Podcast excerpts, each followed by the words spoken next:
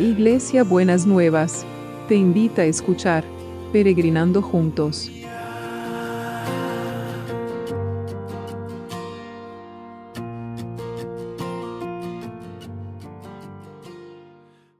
Buenos días mis peregrinos y peregrinas, ¿cómo andamos para empezar este jueves? Ya jueves que el Señor nos ha preparado, qué hermoso.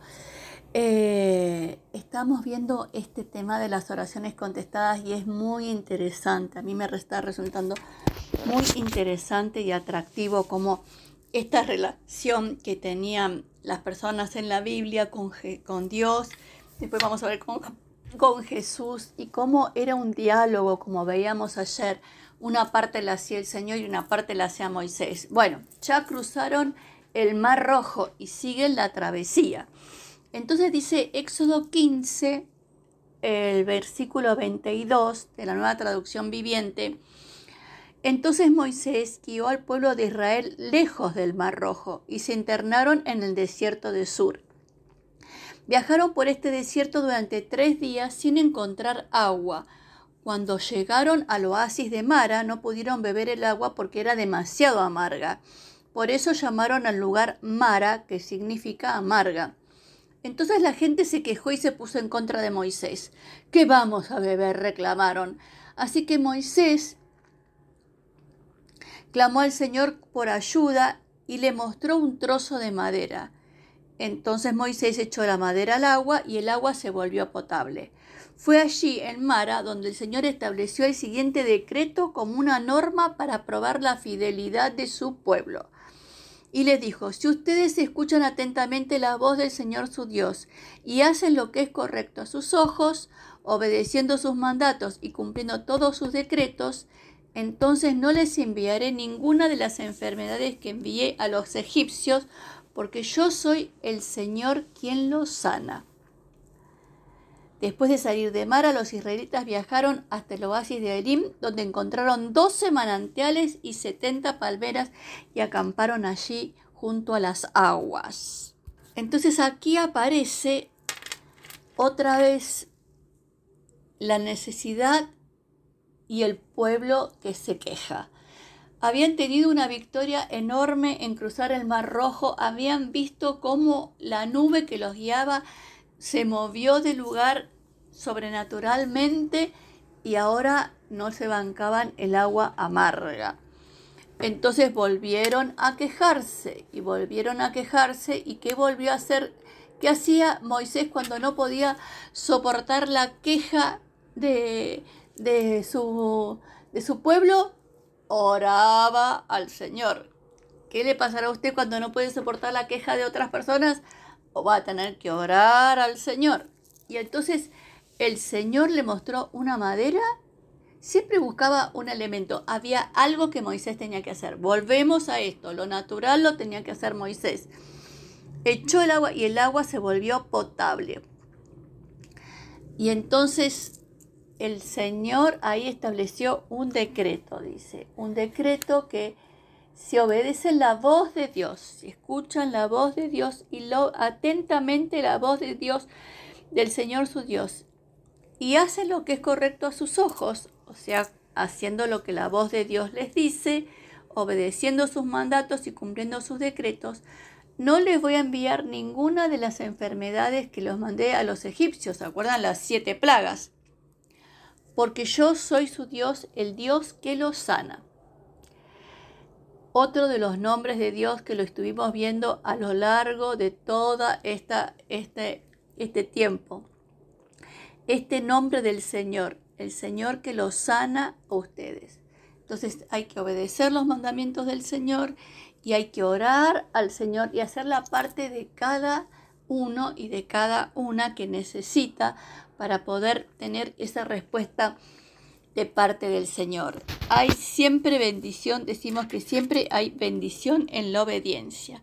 Entonces, este Señor, el que nos sana, Vamos a seguir orando por todos aquellos que necesitan recibir una porción de la sanidad del Señor, sea en su físico, en su mente o en lo que sea, en las relaciones. A veces hay que sanar relaciones.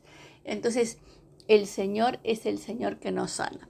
Así que, Señor, en este día queremos, nos tomamos de la mano de tu palabra, creemos a tu palabra.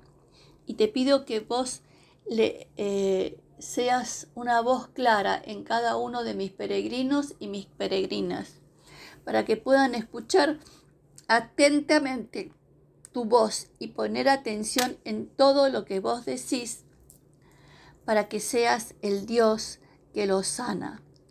Entonces, ese sos vos, Señor, el que los, nos sana a todos nosotros. De vos depende esta, esta sanidad. Señor, que vos estés sanando a todos los que en este día están necesitando una sanidad física, emocional, espiritual, una sanidad en los vínculos, en las relaciones. Señor, hay mucha gente que está atascada en, en relaciones, que seas vos el que puede allanar el camino y liberar el camino y que cada uno que esté atascado en una relación pueda escuchar fielmente la voz de Dios para que el Señor le indique lo que tiene que hacer en esa, en esa eh, relación y hacerlo, Señor, y hacerlo. Entonces, Padre, en el nombre de Jesús, que vos derrames de esa sanidad, que visites los hospitales, el Garraham con todos los chiquitos que están a Lupita y al otro nenito que ahora vamos ayer, Señor, que, que, eh, que están en una situación delicada, que los sigas fortaleciendo y los sigas sosteniendo y los sigas sanando, Señor, que vos sos el Dios que los sana. Y también que podamos oír, aunque no necesitemos sanidad, siempre alguna nana viene como para recibir la sanidad, Señor, que eh, seas vos el que nos sane, Padre, en el nombre de Jesús en el nombre de Jesús. Y seguimos orando por el equipo de salud, por todos los que intervienen en la cadena de cuidados de la salud, Señor, para que todos se sientan cuidados, protegidos y sostenidos por vos. Y también, Señor, los que trabajan para que nosotros podamos tener todo lo que necesitamos, que también los guardes y los protejas.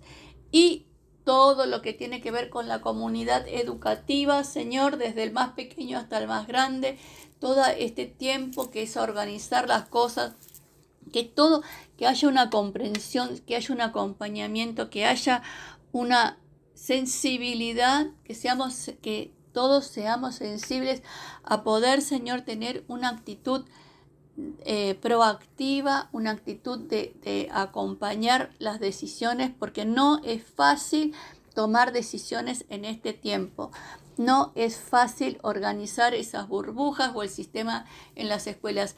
Los directivos oramos especialmente por ellos porque están recibiendo muchas presiones de todos lados y Señor, no es tan sencillo tomar decisiones que dejen contentos a todos. Por eso tenemos que ser cooperativos en todo este proceso, para que todos podamos estar mejor en cada uno de ellos. Así que te damos gracias, Señor. Te damos muchas gracias, Señor. Y también queremos orar por el trabajo. El trabajo que es una bendición. El trabajo que es algo que nos va, que nos es un lugar de gratificación, un lugar de crecimiento, un lugar de desafío.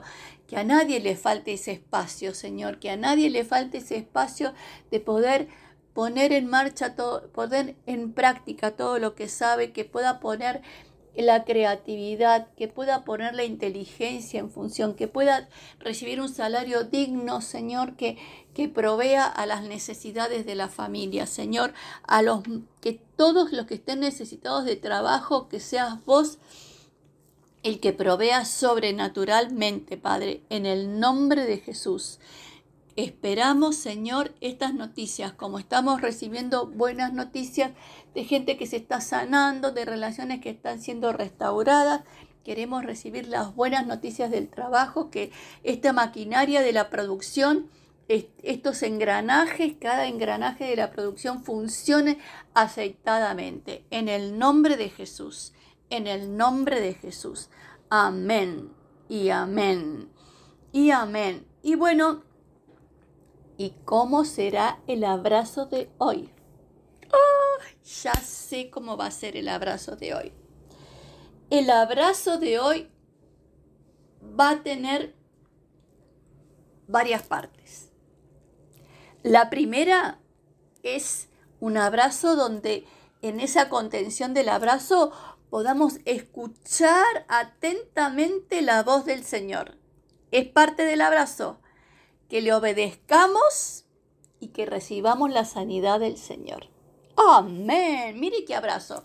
Escuchar atentamente la voz del Señor, obedecer a lo que nos dice y el Señor nos va a sanar.